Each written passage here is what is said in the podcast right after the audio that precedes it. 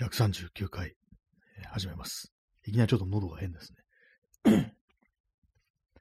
はい、えー、1月の17日、23時11分です。ちょっと早いですね、今日は。なんで早いかっていうと、今日はあの早めに風呂に入ろうかなと思って、ね風呂に入ってからこの放送やればいいんじゃないのっていうふうに思うんですけども、ね、あの、始めてからそう思いました。今日タイトル始めてますになってるんですけども、これは早い時間に始めてますっていう意味ではなくて、こう、今もあるのかどうかわからないですけども、ツイッターとかインスタとかで、こう、飲みに行くとき、あの自分のね、こう、手元のお皿だとか、こう、お酒、ね、ジョッキだとか、そういうものをこうね、写真に撮って、それをアップして、始めてますって言うっていうね、いや飲み始めてますという、そういうことなんですけども、まあなんかそんなことをね、こうやってる人をよく見かけたという、そんな時代もあ時代もあったねっていうね、それだけです。はい。急に思い出しましたね、なんかね。あ、ストロングさん出遅れました、ありがとうございます。ね、今日ちょっと早めに始めてます。P さん、こんにちは。ありがとうございます。ね、こんにちはというか、ね、こう夜になってますけどもね、いいんですよね、別にね。私、あの、夜夜中でもね、あれですよ。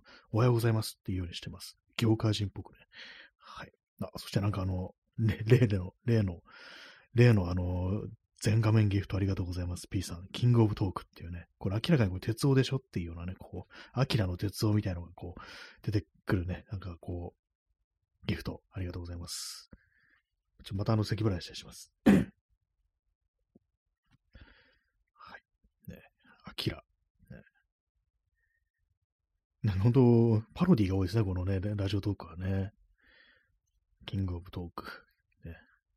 なんなんでしょう、キングオブトーク、どんなんだって感じしますけどもね。今日はですね、あの、インスタントコーヒーじゃなくって、あの、サンガリアのミラクルボディ V とかいうわけのわからん飲み物、ね。この手の飲み物なんて言えばいいんですかね？私はあの、勝手にあの、意識低い系飲料って、私っていうか誰かが言ってたんですけども、そういうのにね、なんか言うんですけど、要はあの、デカビタ系のね、なんかこう、やつです。ミラクルボディ V。ね。スカット爽快ミラクルチャージって書いてあるんですけども、ローヤルゼリーってね、入ってますけども、そんな元気になるかと言われると別に全然そうじゃないですね。えー、ストロムさん、えー、キングオブトークの王座、鉄夫では、ね、そうですよね、あれね、これ、これ鉄夫だなってね、思いますよね、どう考えてもね。明らかにあの、なんか、あれで石、石ですよね、あの、座ってる玉座みたいなやつ。ね。石というか、なんというか、まあ、コンクリななのか何なのかわかんないですけども、あれも作ったんですかね、鉄夫がね、よく考えてみたら、ちょっとあの、漫画とかアニメのちょっと記憶がもうだいぶ薄くなってるんでわかんないですけども、あの、鉄夫が座ってる、あれ、いつ作ったんだろうってね、ことをね、ふと思いましたね。硬そうですよね。下なんかね、あの、座布団がないですからね。あ、ストロムさん、オリンピック会場ですね。あ、そういえばそうでしたね。そオリンピック会場でしたね。じゃあ最初からもうああいうものとして作られてたっていう、そういうことっぽいですね。なんかわざわざそのためになんか鉄夫がなんかあの、超能力とか使って作ったわけではなさそうだし、ね、誰かが手下に作らせたってわけでもなさそうだし、元からああいうものがこうあったんじゃないかなと。そういえばそんな感じでしたね。もうだいぶね、私もそのアキラ見たの前なんで、ね、こう、アニメやなんかね、あの、いつだったかな。今なんか言っててちょっとびっくりしましたけども、アニメ見たのもなんか10年ぐらい前かもしれないです。ね、こう時間の感覚がね、狂ってますけども、ね。はい。まあ、時間は一証拠に進んでいるのではないわって、なんかあの、清子でしたっけ？なんか言ってましたからね。まあ、いいんです。ね。はい。ミラクルボディ V を飲みます。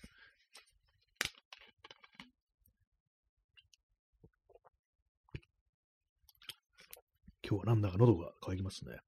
耳かきさんお疲れ様です。ありがとうございます。ね今日ちょっと早めに始めております。早めに風呂に入ろうと思ったっていうね、感じなんですけども、なんでって言われるかと思うんですけども、まあ単純に昨日入らなかったっていうね、それだけです。ね昨日寒かったですね、なんかすごいね、こう、まあお前の部屋だけだってなったらあれかもしれないですけど、私あの、エアコンとかね、こう使わないもんですから、基本なんか寒くても電気毛布だけで対処するっていう、まあそういう感じしてるんですけど、昨日はね、結構、まあ風呂に入れなかったっていう線もあると思うんですけども、布団に入ってからもなんかかなり寒くって、まあちゃんと寝れませんでしたね。なんかこう、ね、今日もでもなんかあの、部屋からね、外に出たら、外の方がちょっと暖かかったような気がするんですよ。なんかね、昨日の冷気が多分ね、朝のうちだと残ってたと思うんですけども、なんか今日はちょっと、その、そういうね、こともあって、あんま元気がない日だったなという感じですね。体を動かさないと、やっぱこういう時ってなんか暖かくならないんで、ね、こう、かなりね、こう、きつみがありますよね。きつみがあるってよくわかんないですけども。えー、P さん、I'm king of talk. There's no higher. 完璧なティーチャー。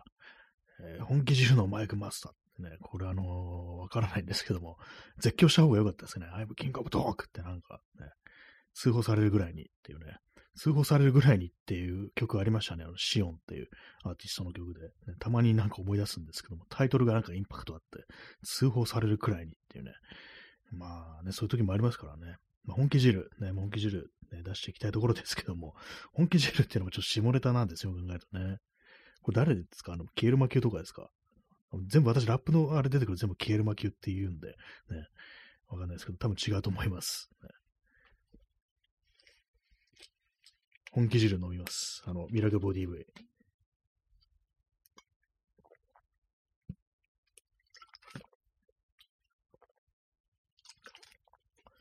なんか今日はちょっと、喉がなんか妙に乾きますね。まあ、冬になるとなんか水飲まないですからね。よくないですね。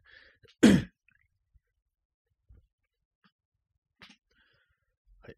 ちょっと椅子がギシギシいってますけども、この椅子のギシギシ、ね、なんかこう、どうにかなんないのかなってあんま思わないですけども、でもなんかメンテとかした方がいいのかなっていうね、木の椅子ですからね、これね。塔なんですよ。塔の椅子に座ってるっていうね、なんか変な、ね、変な放送ですよね。普通塔の椅子に座らないですよね。大体ね、ラジオトークなんてやる人は、あの、ゲーミングチェアとかに座ってると思うんですよ。私は、ね、塔の椅子に座ってるっていうね。まあまあ、あれですからね。あのエマニュエル夫人みたいなもんだと思ってください。はい。えー、P さん、ユーザーロックのプロフェッショナルエンターテイナーのリーク。あ、ユーザーロックなんですね。もう全然違いましたね。ケールマ級ではないですね。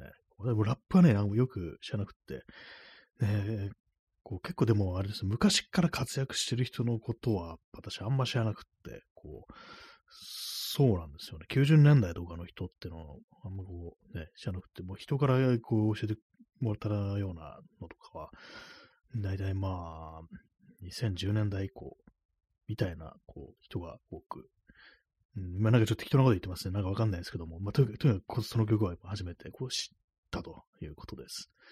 はい。ラップやろうかな。って、まあ嘘ですけども、ね。どうなんですかね、ああいう、ね、でも今日ね、ちょっとな、ラップを聞いてたんですよ。なんか。たまたまなんかちょっとタイムラインに話題みたいな感じで出てたんで、あの、ウォーレン・ジーっていうアメリカの人ですよね。聞いてました。ね、聞いてましたっていうレベルではないんですけど、どんな曲なんだろうみたいなね。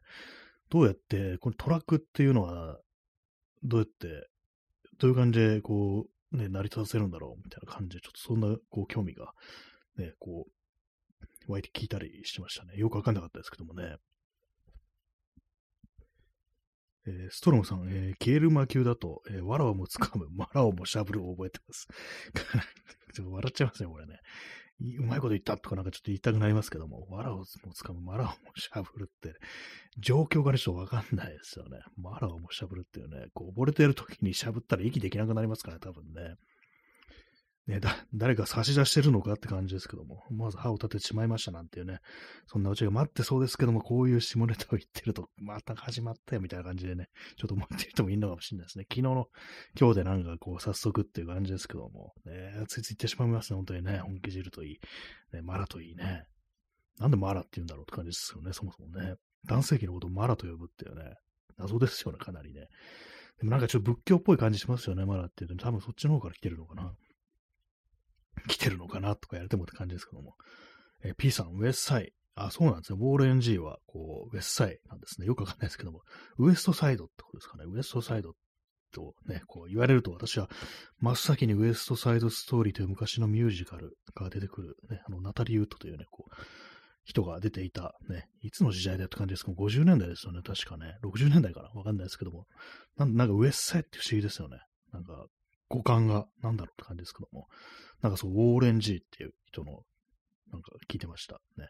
名前と顔、一致してなかったんですけども、意外と優しそうな顔してるって思いました。ね、どうでもいいんですけどもね。えー、耳かきさん、えー、フリースタイルバトルに新谷明、AKA、えー、夜部屋で朝を待つ。フリースタイルバトルに出る、ね、こう新谷明、AKA、えー、夜部屋で朝を待つってね、こう出たらどうだ、どうかというね、右かきさん、そうですね。ちょで、あの、こ出るを入れ違いましたっていうね、そのコメントあっていただいてるんですけども、ね、夜部屋で朝を待つって名前ってなんかかなりこう、えって思いますよね。でもなんか変な、変な名前って言ったらも結構ね、こうラッパーの名前って結構いるのかなと、ね、探せば思うんですけども、ね、変わった名前の人いますよね。って言いますよねって言いましたけど、わかんないですね。知らないですけども。ねえー、ストロムさん、えー、どれのいとこでしたっけ？あ、そうなんですね。ウォールエンジンって。ね、知りませんでした。なかなかね、こう、その血縁でね、こう、音楽やってるいとこがいるんですね。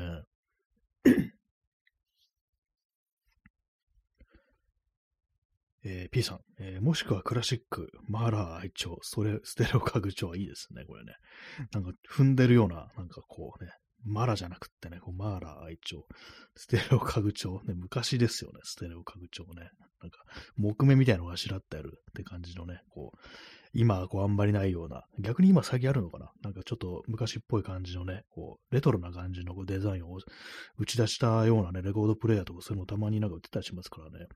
海外とかでね、なんかそういうのいろいろ見てると、なかなかこれはいいな、みたいなやつがあったりしますけども、まあ、私部屋でレコードとか聞かないしね、カセットテープとかもね、なんか、うんって感じで、一応まあ、まあ、カセットテープ聞けるんですけども、まあ、クローゼットの中閉まってて全然ね、なんかこう利用はしないですね。たまになんかね、気が向くと出してくるんですけども、そのうち飽きてね、またしまうっていうね、邪魔だからっていうね、感じになるんですけども、ね、まあ、家具調はいいよなという感じです。やっぱ木目ね、木目いいと思います。私の周り結構今木目多いんですよ。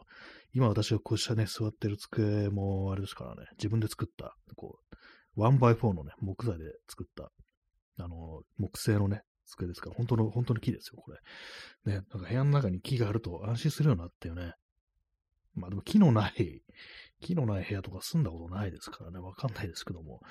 ね、まあやっぱこれから家具調が来るってね、エアコンも木目をなんか違うみたいな、昔じゃんって感じですけども、ね、いいんじゃないかなと思います。パソコンのケースとかも木目あしらってるやつありますけども、高いんですよね、あれね、なんか。はい。ミラクルボディ V の時間です。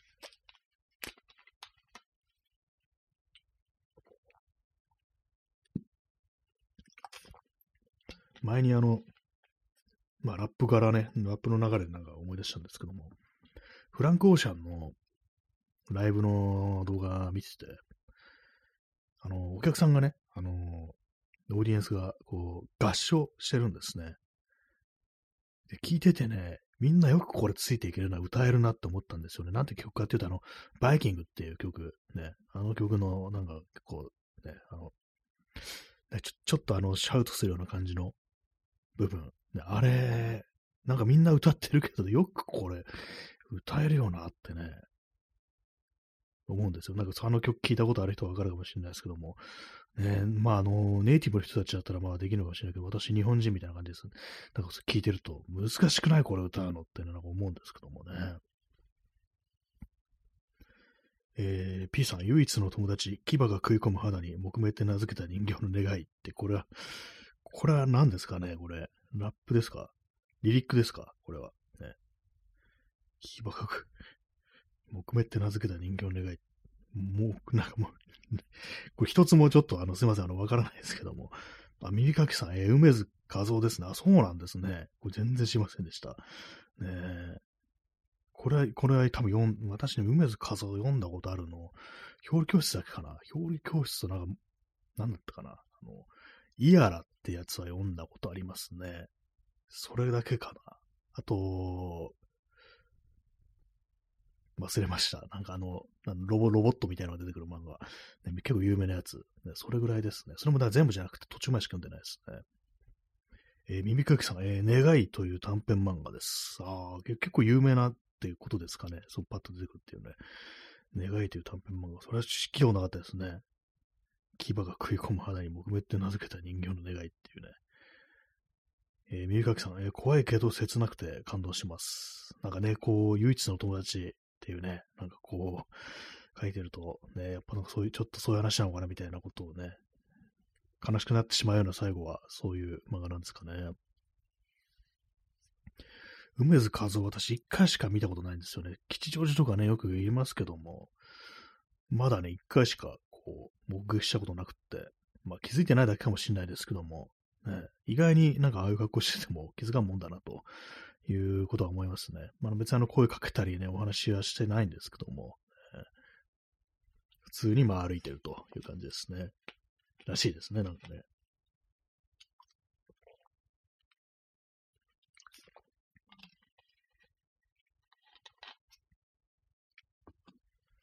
えー、耳かきさん、えー、ただ梅津和夫さんデザインなので、木目のデザインがめちゃ怖いです。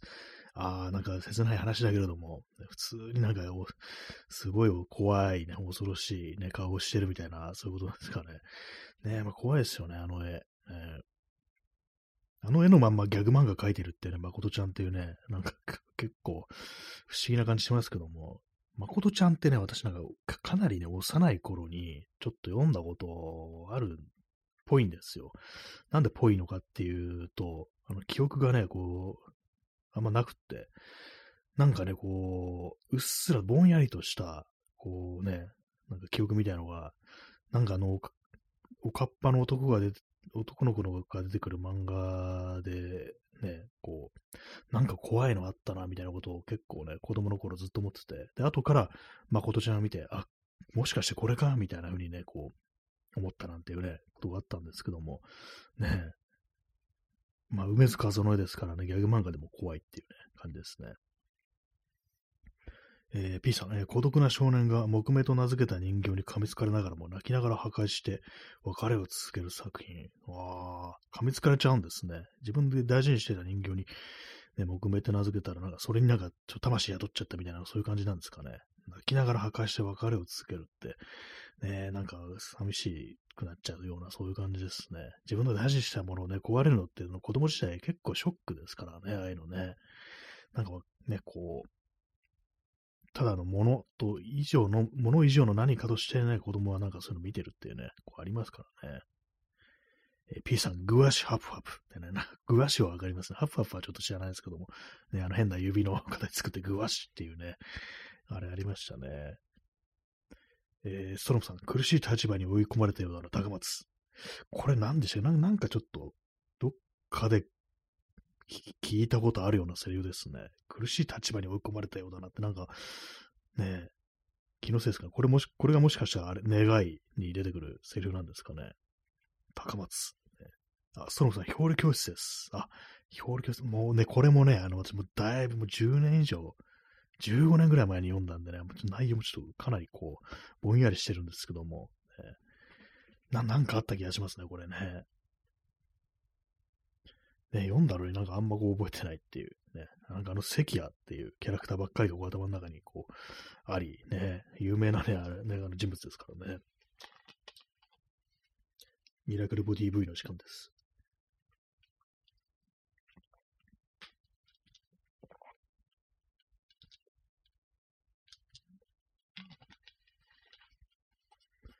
えー、P さん、人間の友達ができたから人形のお前とはもう無理なんだ。ガシャンって、あ、そういう、そういう展開ですか。ね、なんか寂しい、ね、悲しくなりますね、これね。えー、耳かきさん、えー、ドラマでは関谷を、関谷を女にしたのは台無しでした。あ、そうなんですね。女にしちゃう。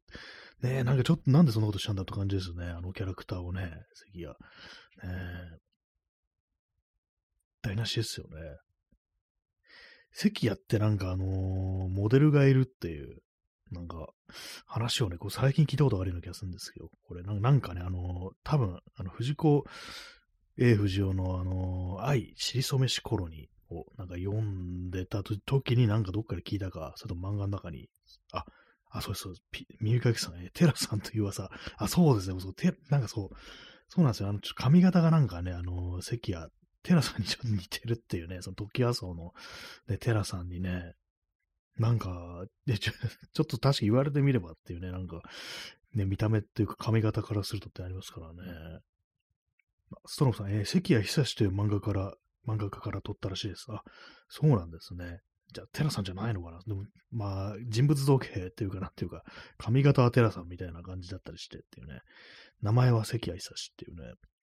そういう漫画家の人がいたんですね。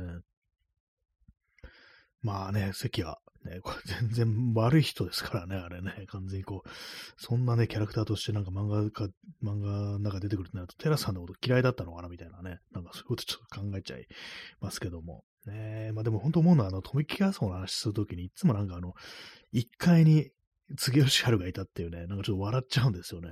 あそこになんかいるんだっていうね、なんかこう、面白くなりますね。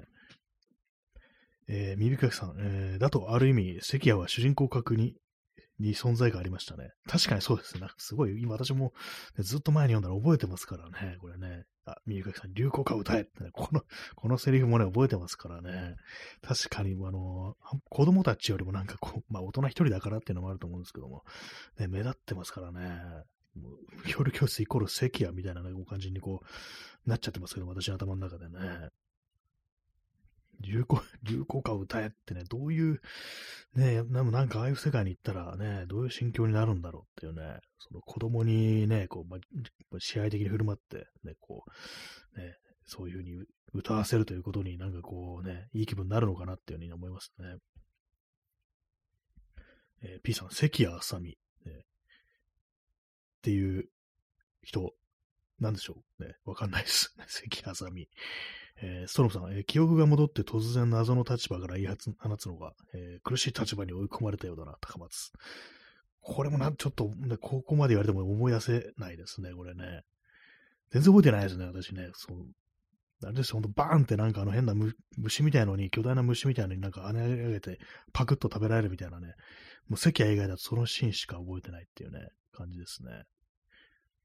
えー、右かきさん、えー、関谷がいたからあの漫画は盛り上がったと言えますね。確かにそうかもしれないですね。あの、子供たちだけでね、なんかずっとやってたら、やっぱちょっと結構しんどいっていうね、感じかもしれないですね。うん。えー、チャンスさん、えー、出遅れました、ね。ありがとうございます。今日ね、ちょっと早めにご始めてましたからね。今23時33分というところでね。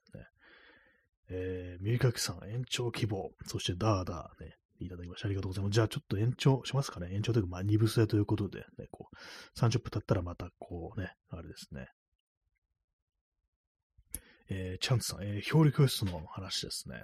そうです今日はなんかね、その、どっからなんかこの表裏教室になったのか、ちょっと忘れちゃったんですけども、ね。表裏教室、梅津和夫、ね。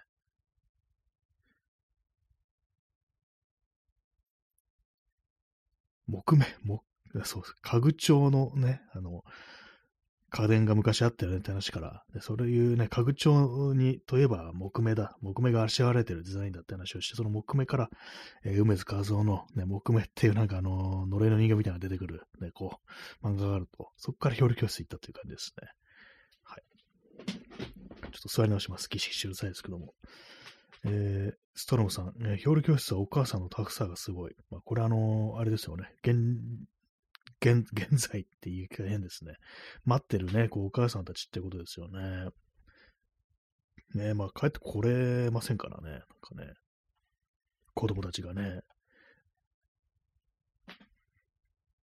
そうですよね。最最後、ね、別に戻ってこれたわけではないですからね。確かね。えー、ちゃんとさん、ぐわし、ね、そうです、まことちゃん、ね、ぐわし、ぐわしの話もね、こう、さっき出てきたところなんですけど、なんかそう、私、子供頃、ちらっとなんかも、まこちゃんをなんか見たか読んだかしたことがあって、なんか怖かったっていうね、うっすらとした記憶があるっていうね、そんな感じなんですけど、どこで見たんだろうっていうね、古い漫画のはずなんですけどもね。ぐわし。まあ、ホラーってなんか結構ね、あの、お笑いみたいなものも書いてる人いますからね。えー、ストロムさん、ホテルに乗り込んで外国人宿泊客絶叫、えー、助けてくださいって。これはあれですかね、あの、誠ちゃんですかね。そう、ください、くださいってね、の幼児語ですかね。くださいとかなんか言ったような気がするんで、ね、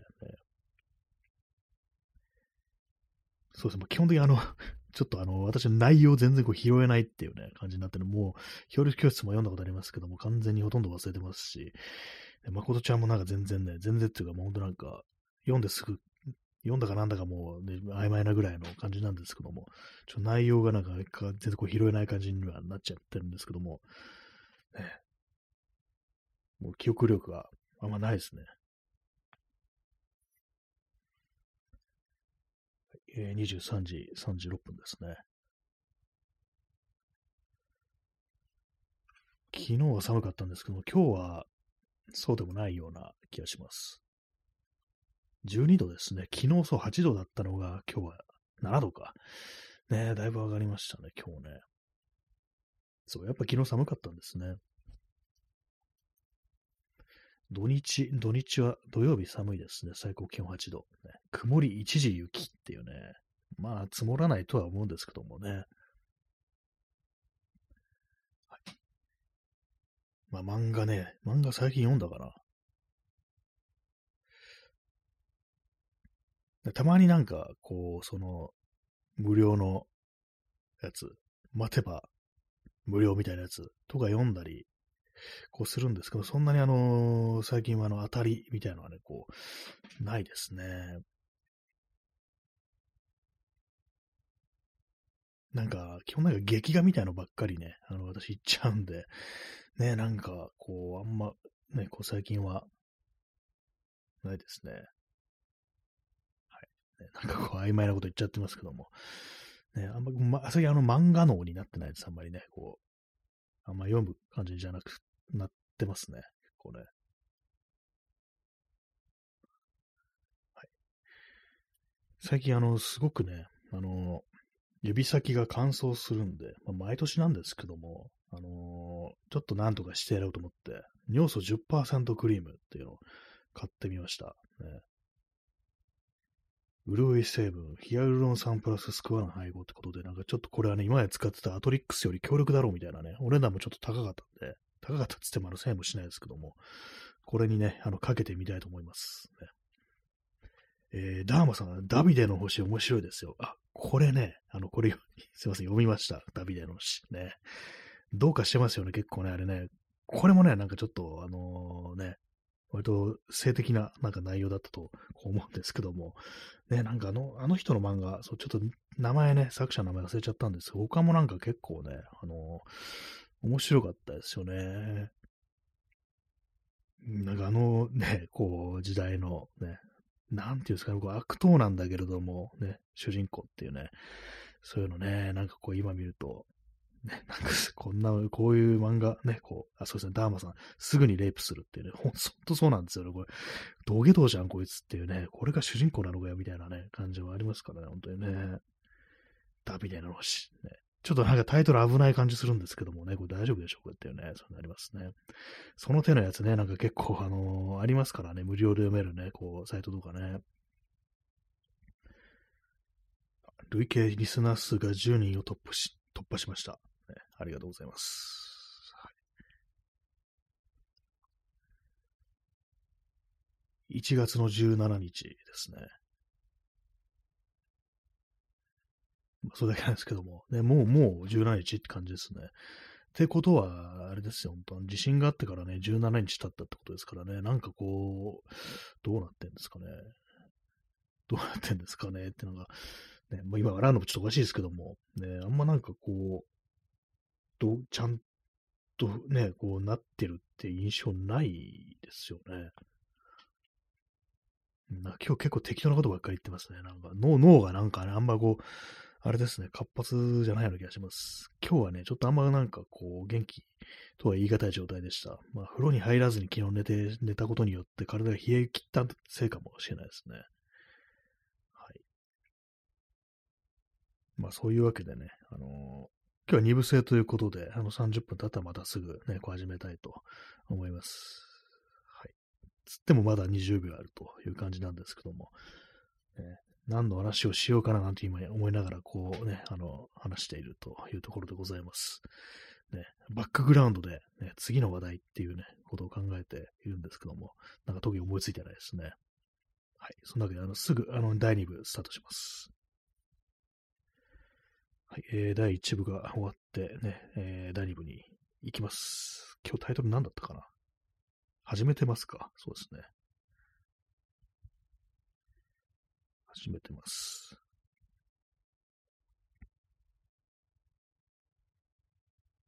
はい。あ、タイトルに第2部ってつけるの忘れました。ね。始めて、始めてます第2部っていうね、感じですね。ストローさんに流行歌を歌えってね、いきなり、いきなり来ましたね。いいですね、これね。なんかパンチありますよね、このセリフね。流流行歌っていうね、あのー、言葉自体がなんかこう、ね、いいですよね。古風な感じでね。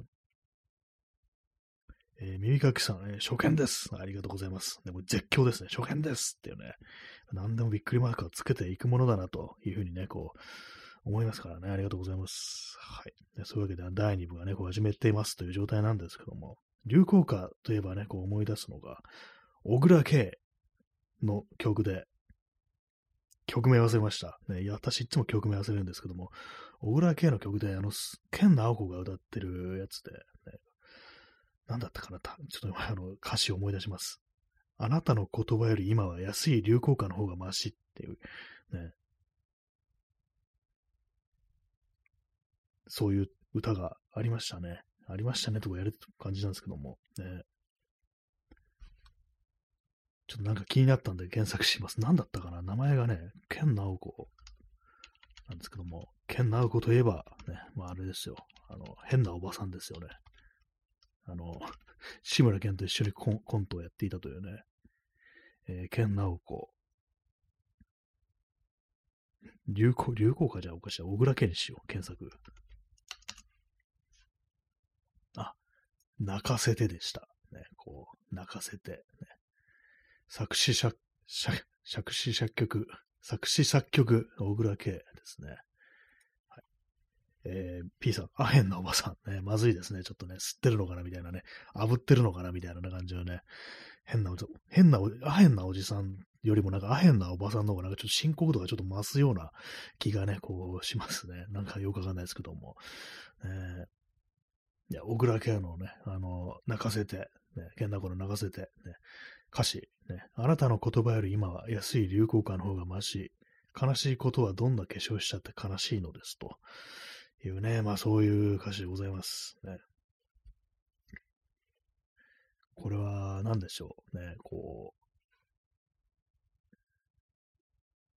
う、なんかあの、男性と別れたみたいな、ね、雑ななんかね、こと言ってますけども、ね、泣かれた男のみっともなさを気にして、そんなところで無様にもじもじしないで、泣かせて泣かせて、あなたは早く行きなさい。泣かせて泣かせて、雨上がりは晴れるものよ、と。ねえ、まあこれはあれですからね、ほんとこう、ね。小倉家、ね。おじさんが書いてるしっていうね。泣かせてってなんかおじさんが言ってるっていうね。そういうことですからね。なんかあの、ね、小倉家といえばあのー、ね、音楽一本の人じゃなくってね、普通のなんかこう仕事も、銀行員としてのね、こう仕事もされてたというところでね、なんと、なんとか銀行ね、こう、支店長みたいなね、感じだったらしいですけども、そのおじさんがね、こう、泣かせてと書いてるっていうね、こう、ありますからね。えー、右かきさん、えー、それは安倍さん。あ、これちょっとね、あへんだ。あの、み、緑のおばさん、緑のおばさんですからね、ちょっとね、あの、某、某ね、こう、A さん、ね、こう、緑のおばさんになっちゃってますからね、あれね、あの、畑みたいなところの前でね、にっこり本読んでるってなりましたけども、ね、アヘンも、アヘンもね、緑もなんか、アヘン、アヘンは何だろう、ね、消しですからね、あれはなんど、どうやって生成してるんですかね、よくわかんないですけども、ね、どんな色をしてるのかとかね、わかんないですけどもね、まあ、ちょ、緑なんですかね。えー、ストローさん、えー、スモークウィードエブリデイ、ね、すごい、直球のね、あれですね、毎日、ね、こう、ウィードを吸ってますってね、孵化してますっていうね、そういうことですよね。スモーク。ね、煙くって煙くって大変そうですよね、本当にね。なんか喉がどうかなっちゃうんじゃないかなと思うんですけども、ね、毎日ね、タバコ吸ってるのはもんらしいですからね、なんかね、食べた方がいいんじゃないのってね、こう思いますけどもね。泣かせてと吸わせてっていう曲で、なんかね、こう、曲書いてみようかななんて思ったりしてっていうね、吸わせて、ね、こう、なんかいろんなね、こう、ありますけども、ね、こう、そういう、その手のね、なんか曲、ね、私の中でこう印象に残ってるのは、そういう、まあ、大麻とかが出てくる曲で印象に残ってるのは、まあ、これあの、ちょっと替え、替え歌みたいな感じなんですけども、あの、萩原健一の、あの、もう一度抱いてって曲で、ね、なんか、あれですよね、こう、もう一度抱いて、ね、抱けないのね、もう草ばかり吸ってって、なんかそんな歌詞がこうあるんですけども、あれ多分ね、この、オリジナルはね、もう酒ばかり飲んでたやつと思うんですよ。だからライブだとね、こう、ね、あれが出てきてますからね。ライブだと、あのー、すいません、今、ピンポーンってなんかあの、通知の音が鳴りましたけども、ね、私のスマホの、音ですね。何でしたっけ？今何言おうとしたのかな？これなんか結構ね、音入るとね、あの、ふっと忘れてしまう時あるんでね、ちょっと、ね、あれですね。結構さっきからね、あのー、かなり通知が なんかいろいろ来てて、ちょっとね、わけのわかんない感じになってますけども。ちょっと咳払いします。あ、チャンさん、もう草ばかりですって。ね、ありがとうございます。ちょっと思い出せました。そっちの話ですね。えー、そして、川添眠さん、タピオカありがとうございます。ちゃんとね、そこの方にタピオカが溜まっております。ありがとうございます。全部ね、全部入りですね。とタピオカ、もう前に飲んだのね、こう何年ね、こうぶりかという感じですからね、本当に10年くらい経つんじゃないかなというところですね。ね、もう草ばかり吸って、ね、こう、萩原源一のね、もう草ばかり吸ってっていうね、感じですよね。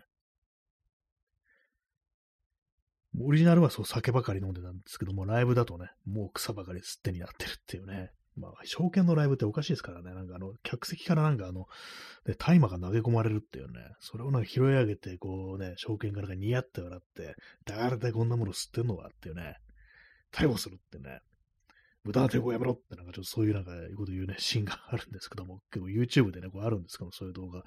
あれかなり面白かったですね。普通になんなんだこ、この客はみんなあんなものをね、やっているのかって思うんですけども、ね。抵抗は無意味だっていうね、確かその前にね、あの、証券自身が捕まってるっていうね、なんかことがあって、それでなんかこうね、えー、なんかそういう展開になったみたいですけどね。えー、P さん、ロックンロールに酔いまくるみたいに、ね、これあれですね、あのー、ルースターズの、ね、ロージーですよね。ロックンロールに酔いまくるみたいにっていうね、音楽に酔っていく。ね、音楽はね、あの、合法ですからね。そうですよね。そっちの方がまだいいんですけども、ね、お金もそんなかからないですしね。まあ、そんな金銭で、ね、あれですけども、ね、まあ、酔い、酔いまくっていこうじゃないかと、本当そういう感じです。ね、ロックンローリーね。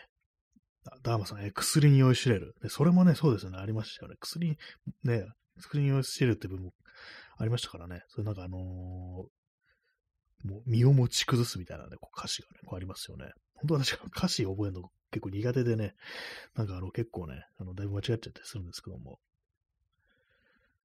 ルースターズ、そうですね。私結構ね、あのー、聞いてる、聞いてた時あるんですけども、なんか今思うとね、これいいなと思うのが、どうもね、あの、大江信也がいなかった時期の曲なんですよ。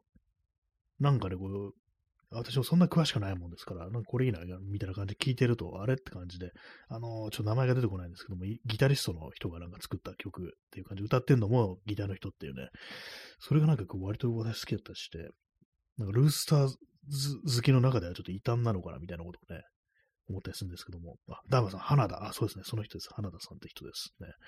あの人のなんかね、曲のが、なんか結構ね、いいなって思ったりするんですけども、後後期ってことですかね、ルースターズっていうとね、えー、P さん、レゲエソングに酔いしれる。あ、そのね、老人のね、その歌詞ありまありましたね。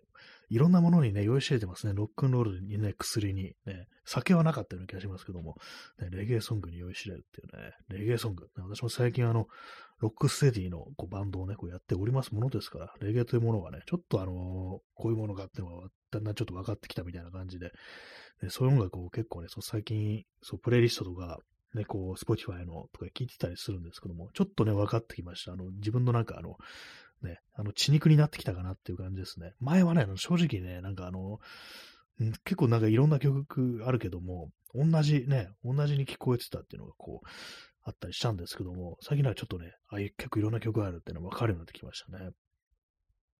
あ、P さん、千葉祐介もカバーしてますね。あ、そうですね。私もこの間ね、ちょうど見たんですよ。その YouTube でね、千葉祐介がロージ歌ってるわ、みたいな感じでね、なんかこうね、いいですね。千葉祐介ね、もう亡くなっちゃいましたけども、なんかね、こう私も昔なんかミッシュガネファンとかね、あの、ちょうど聞いてる時期あったんですけども、途中からなんかあんまこう、そんなにあの、興味なくなっちゃって、ね、聞かなくなったんですけども、なんかね、こう、あれですね。あ、結構好きだったのかな、みたいなね。なんか、あ、もうこの世にいないんだ、みたいなこう気持ちになって、かなり寂しい気持ちにこう、なったんですよね。なんかこう、ねはいえー、耳かきさんね、サントリーのモルツの CM で証券が出てきましたが、えー、ディレクターの佐藤正彦、えー、ピタゴラスイッチ作った人が演技100回以上ダメ出しして証券が切れて帰ったという話を聞いて驚きました。えー、佐藤正彦の妥協しなさに驚きました。えー、現場は凍りついてたみたいですが、すごいですね。証券にね、あのダメ出しする勇気がまず私はないですからね、基本的にね。そう考えると、ね、妥協しないってカウントしますね。その100回以上ね。モルツの CM ってなんかあの、結構なんかあの、普通のなんか人として、あの、証券が出てくるみたいな感じですよね。こう、ドラマ自体だみたいな感じだったような気がするんですけども。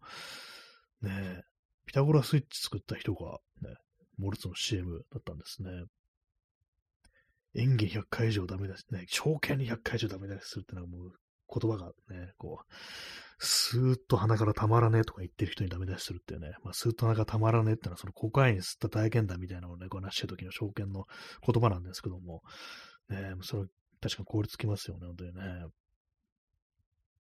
えー、P さん、草を懐に差し入れて機嫌を取って、確かにすぐ機嫌良くなりそうですね、そういうことしたらね。なんか、どこ、まあ、吸いながらやったらいい演技できたみたいな、そういうこともあるかもしれませんからね。結構ね、あのー、その役者が、俳優がなんかこう、その演技にするに際して上がってしまった時に、ちょっとお酒を入れると良くなるみたいな話っての結構あるみたいですからね。草草でもね、良くなるかもしれないですよね。確かにね、リラックスするっていうのが、こうね、大事だっていうね、こともありますね。だからさ、石田闇は頭に直接注射してたという噂を聞いたことがあります。やばいですね。と聞くんですかね、それ。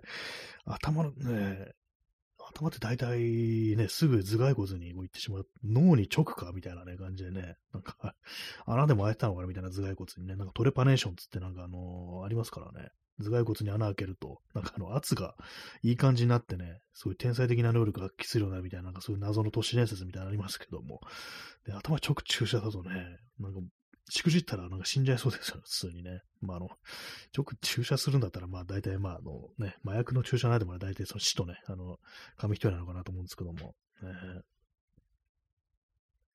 えー、耳かきさん、えー、100回以上のダメ出しに切れても、また出るのは相当ギャラが良かったという可能性も。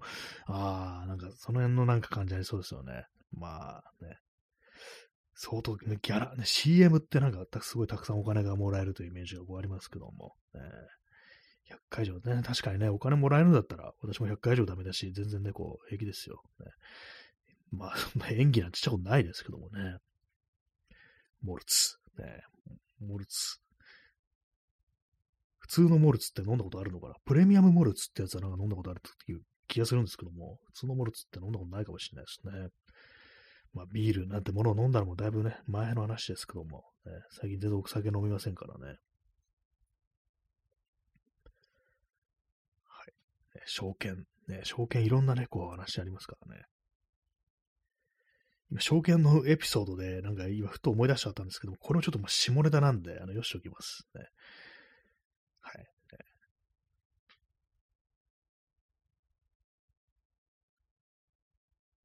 なんか急に、急にシーンとなるっていうね。証券、そうそう、私、あの、証券はね、あの、バンドでね、なんかいくつかカバーというかやってみたいという曲がありますね。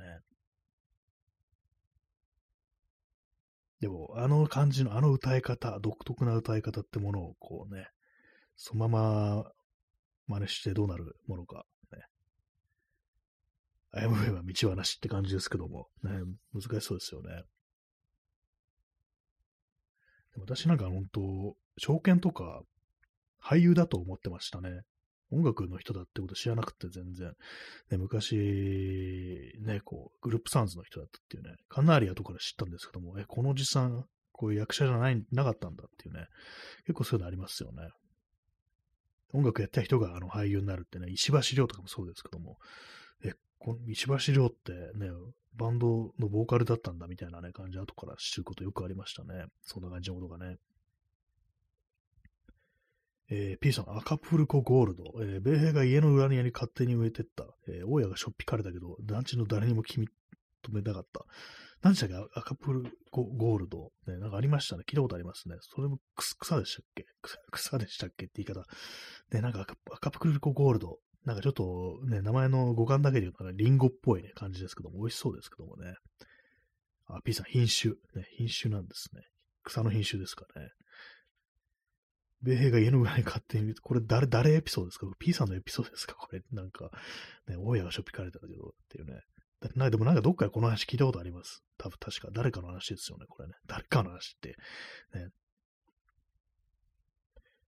米が植えるもんです。勝手に植えたら、ね、こうね、その家の人捕まっちゃうかじゃんって感じですけどもね。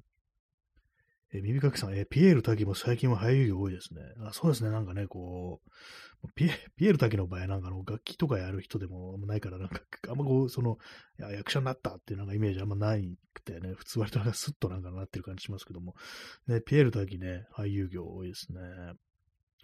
あんま見たことないですね、私ね。映画とかドラマとかは。うん、一つ二つしか見たことこうないですね。私なんかそう、ピエール滝の、あのー、で、インパクトあるの、あの、ゲームで、あの、プレス2の時代のなんかゲームで、サイレンっていうのが、ホラーですね。ホラーのなんかがあって、その中になんかピエール滝出てくるんですけども、なんかそれはなんか強烈に覚えて覚えてますね、なんかね。ピエ、ピエール滝だ、みたいな、ね、ちょっと思ったんですけども。ね、ポリゴンのね、あのー、割となんかこう、カクカクした感じの、ね、あのー、顔面のところに滝の顔が張り付いてるみたいな感じで、割になんかね、こう、面白かったんですけどもね。えー、P さん、えー、滝なのか、ベズなのか、お前はどっちなんだ、ね、これあれですよ、バンドの中の役割ですよね。こうベズっていうのはあの、ハッピーマンズデイズっていうこう人のね、人じゃないや、バンドのね、こう、メンバーですけども、なんか踊ってるんですよね、ベズって人はね。まあ、滝、滝はな、滝も踊ってるのかな。あんま電気グループ、あの、見たことなくて、ね、よくわかんないですけども、ね、ベズって人は、ね、前にもなんかこの放送話しましたけども、なんかあのー、いろんなものを調達してくるっていうね、あの、気持ち快快楽物質が出るようなものを調達してくる役割もあったんじゃないかみたいなね、なんかそんなことをこうね、コメントでね、教えていただきましたけども、ね、そう滝なのかベズなのか、ね、なかなか、ベズの方が踊りがなんかこう、得意そうな感じはこうしますね。あんま私、ハッピーマンデーズちょっとちゃんと聞いたことないですけども、ね。ブラックグレープっていうね、なんか同じようなメンバーでこうね、やってましたと思うんですけども、今もやってるんですかね？ショーン・ライダーとね。まあ、ショーン・ライダーとベズしかわからないんですけど、そのメンバーの名前がね。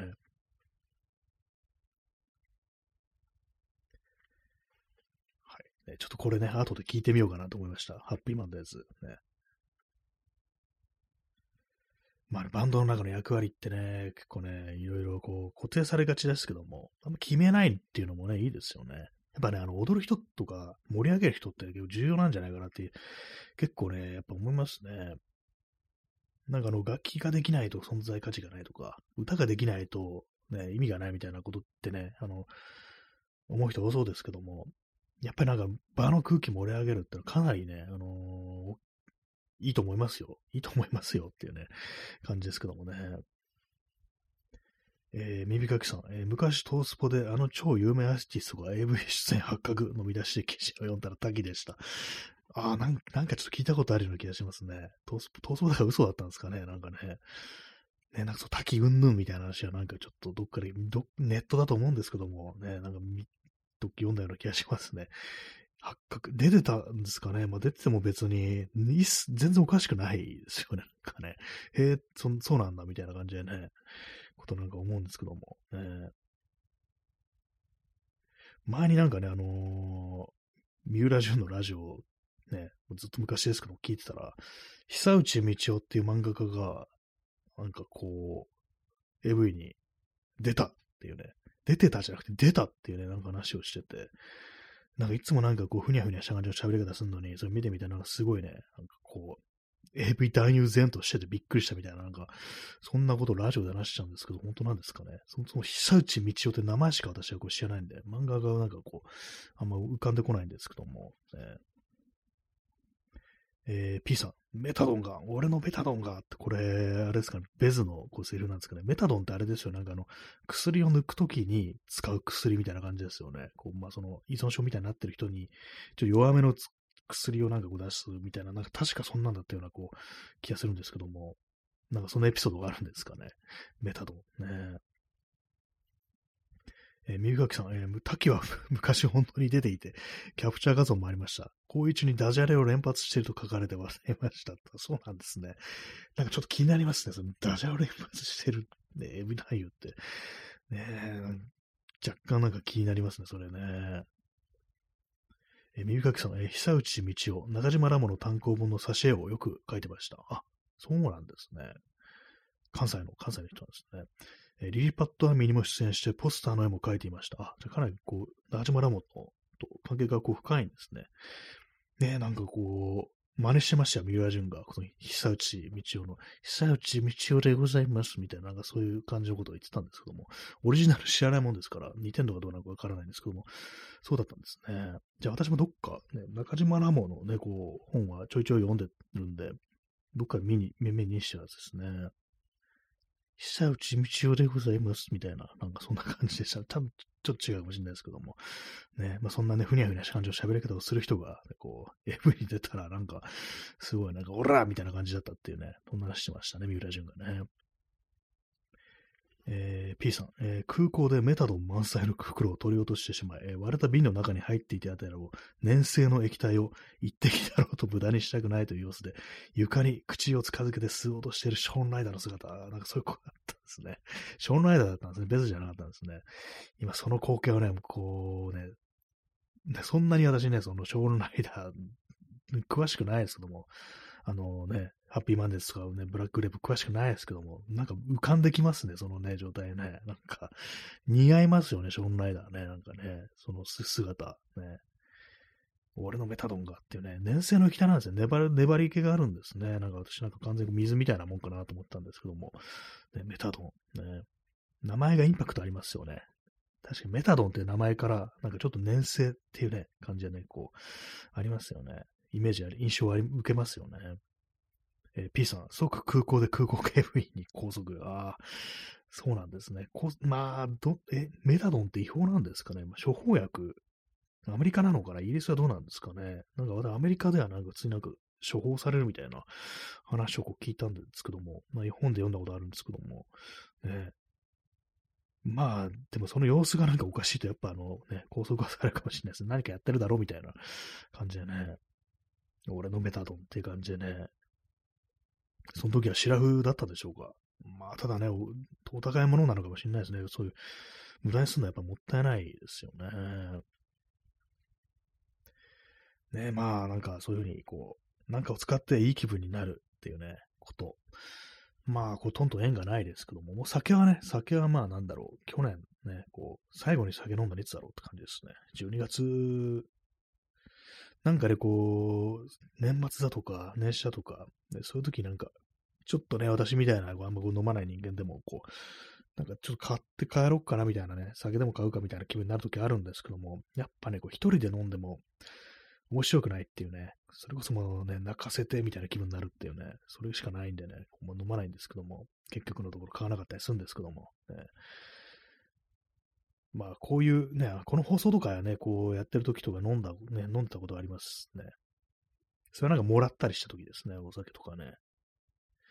まあまあ、ラジオトークとかやりながら飲んだりしたら、ね、それなりになんかこう、ね、陽気になったりするのかもしれないですね。久内道夫でございます。まあ、あの、メタドンは大事にしようというね、まあそういう感じなんですけども、ね、まあ何でもね、あの気分はね、いい方がね、当たり前ですけどいいいいですからね、まあ、ただあの薬だとか、お酒だと結構もう体のダメージってものが大きいですけども、ね、なんかこう全然そういうなんか後遺症だとか、弊害なくって気分良くなれるものってないのかなってね、こう思うんですけども、まあ、運動かなぐらいのね、感じになっちゃいますね。運動もやりすぎると体に悪いですからね。